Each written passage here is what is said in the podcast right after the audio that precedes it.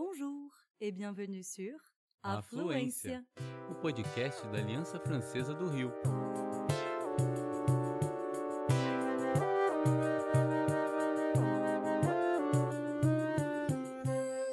Você está ouvindo En français, s'il vous plaît. dicas e tudo o que você sempre sonhou em saber sobre francês.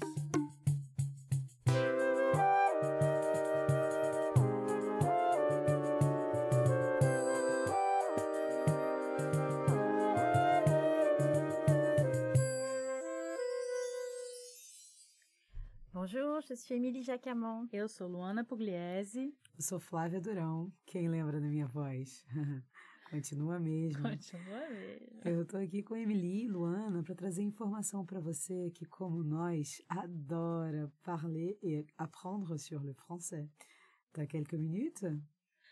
Não há como negar que o mês de junho desperta em pessoas de várias gerações uma memória afetiva e uma grande expectativa em torno das festas juninas, não é? Com certeza. Saudades de um arraiá, né, minha filha? É. Saudades. A gente sabe que os embalos de São João são tão tradicionais quanto variados nas diferentes regiões do Brasil. Mas uma coisa é certa: é tempo de festa. É mesmo.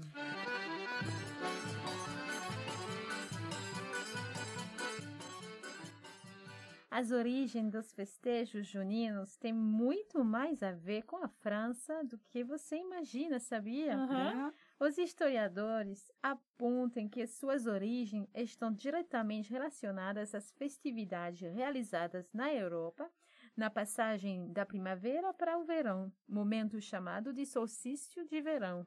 Muita gente não sabe, mas nossa festa foi inspirada nos bailes franceses do século XVIII. Allez, on y va? Uhum.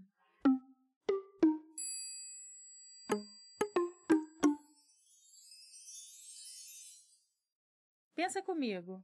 Quais são os ingredientes básicos, indispensáveis para um bom arraiá?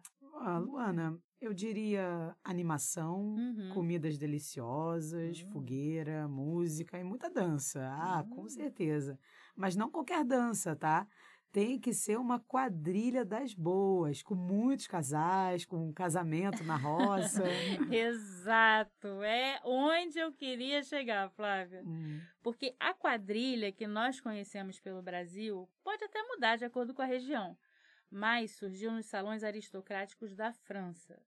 Lá era chamada de quadrille, uma dança de salão coletiva formada geralmente por quatro casais da aristocracia parisiense. É, como a quadrille se disseminou pela Europa, acabou chegando ao Rio de Janeiro no século XIX através da corte portuguesa. E, embora tinha aparecido por conta da nobreza, caiu nas graças do povo, que fez bonito e ganhou um, um novo significado. Isso mesmo. Com o toque brasileiro veio a encenação do casamento forçado, que era uma sátira à prática comum do passado. As roupas cheias de adereço, que buscavam imitar a opulência das vestimentas da nobreza, o ritmo mais agitado e o abrasileiramento dos nomes dos comandos que marcam as coreografias da quadrilha. Pois é, você que está ouvindo a gente, já percebeu que essa é mais uma herança francesa nas nossas tradições? Uhum. Para facilitar o uso, às vezes a pronúncia muda um pouquinho.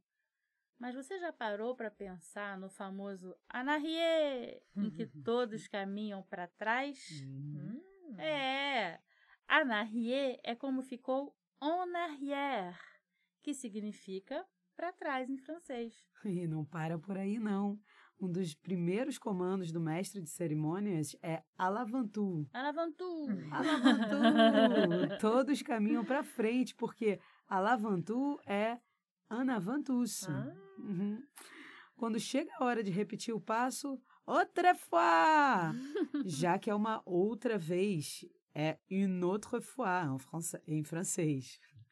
E se for para dar um giro, o comando é tour. Un tour, en français, veut dire uma volta. E por aí vai. Uhum.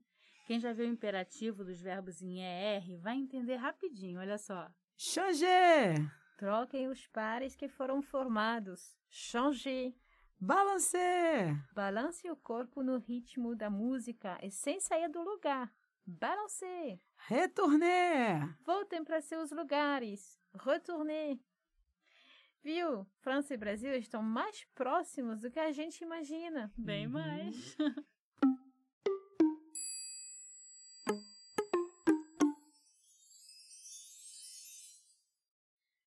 Nesse friozinho de junho, também é tempo de pensar em comidinhas reconfortantes. Hum.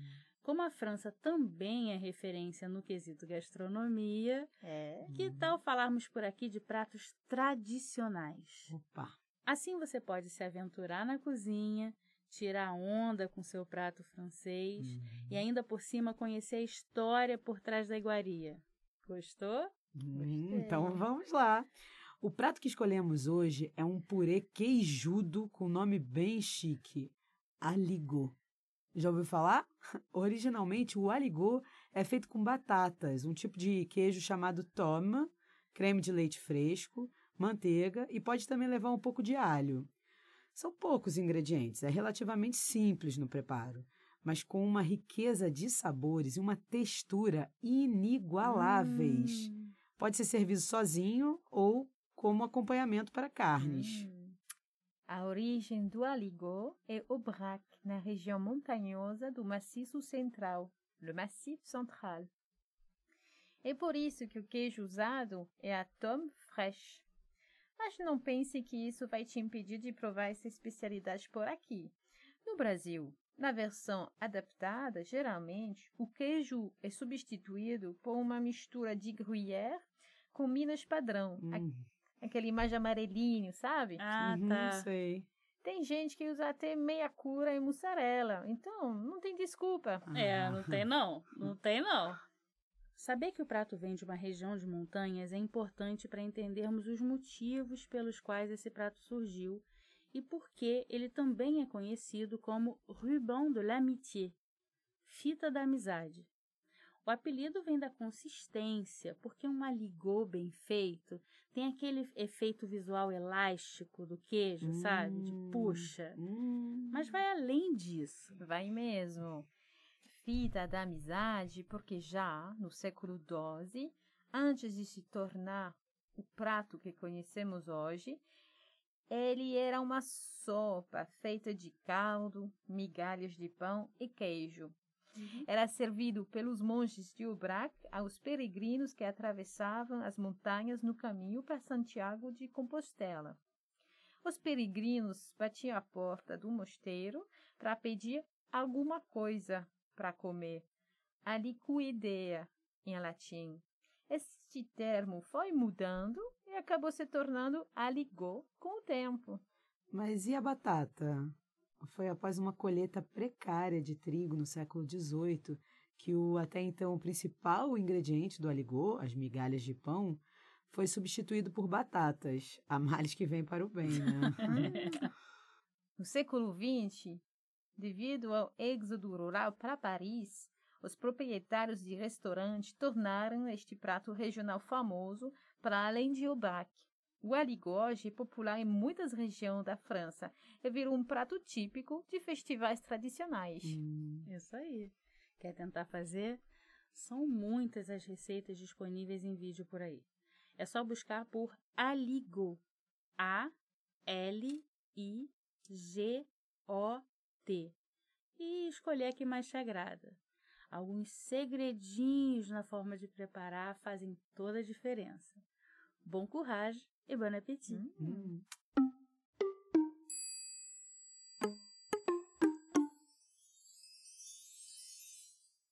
Le saviez-vous? Você sabia? Emmener, amener, emporter, apporter. Hum. Que verbos são esses? É, ainda que você estude francês há um um bom tempo, esses quatro verbos costumam te confundir, né? Acertei? Não pense que isso aconteça apenas com quem está aprendendo o idioma. É comum que alguns nativos também fiquem na dúvida quanto ao uso deles. Acredite se quiser. Uhum. Não precisa mais quebrar a cabeça. Vamos juntos desvendar esse mistério. Antes de mais nada, precisamos entender o motivo da dúvida. Em português, usamos os verbos levar e trazer para indicar transportar alguma coisa ou alguém. Tipo, eu levei meu cachorro ao veterinário. Eu trouxe bolo da festa. Ele trouxe minha irmã aqui em casa.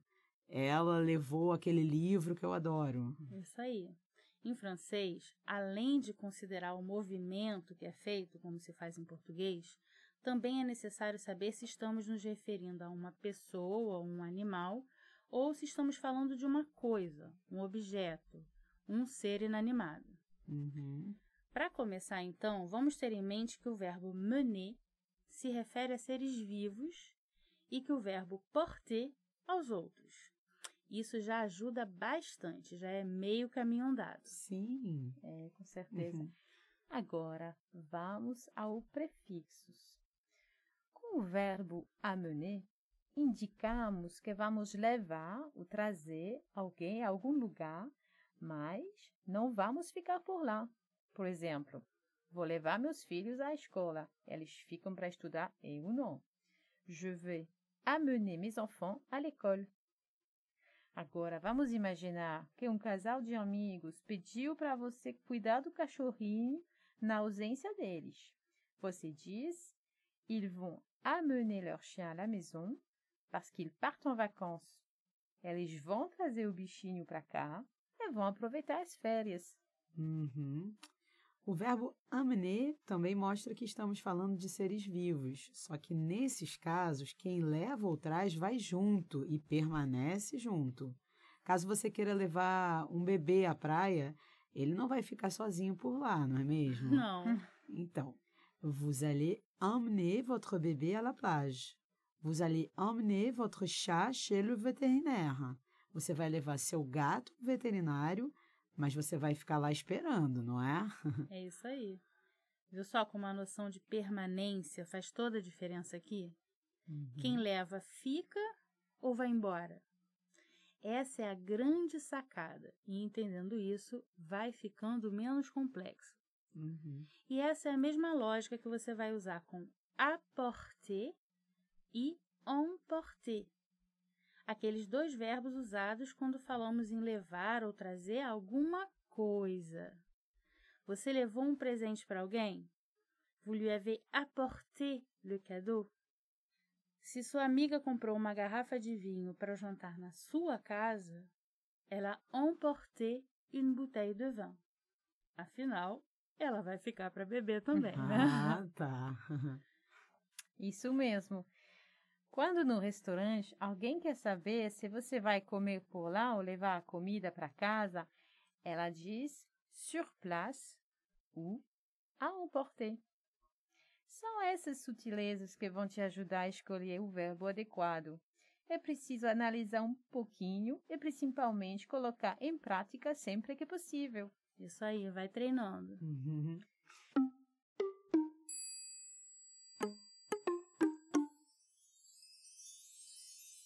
Que falamos em música no início do episódio, outro evento de junho não poderia passar despercebido por aqui. A festa da música. Hum. La fête de la musique. Uhum. É assim que nós, franceses, damos as boas-vindas ao verão europeu no dia 21 de junho, com música tomando as ruas de todo o país e apresentações de artistas profissionais e amadores, em palcos muitas, muitas vezes improvisados, celebrando todos os ritmos. É muito legal. Muito maravilhoso. Essa manifestação cultural e bem popular foi idealizada em 1982 e desde então, a cada 21 de junho, músicos levam alegrias às cidades mostrando seus trabalhos. A ideia é tão alto astral, tão alto astral, que o conceito da festa foi exportado para muitos outros países. Verdade. Até o sistema de transporte público entra na dança e passa a operar até mais tarde para que as pessoas possam curtir ao máximo se deslocando com facilidade. C'est une bonne idée, não?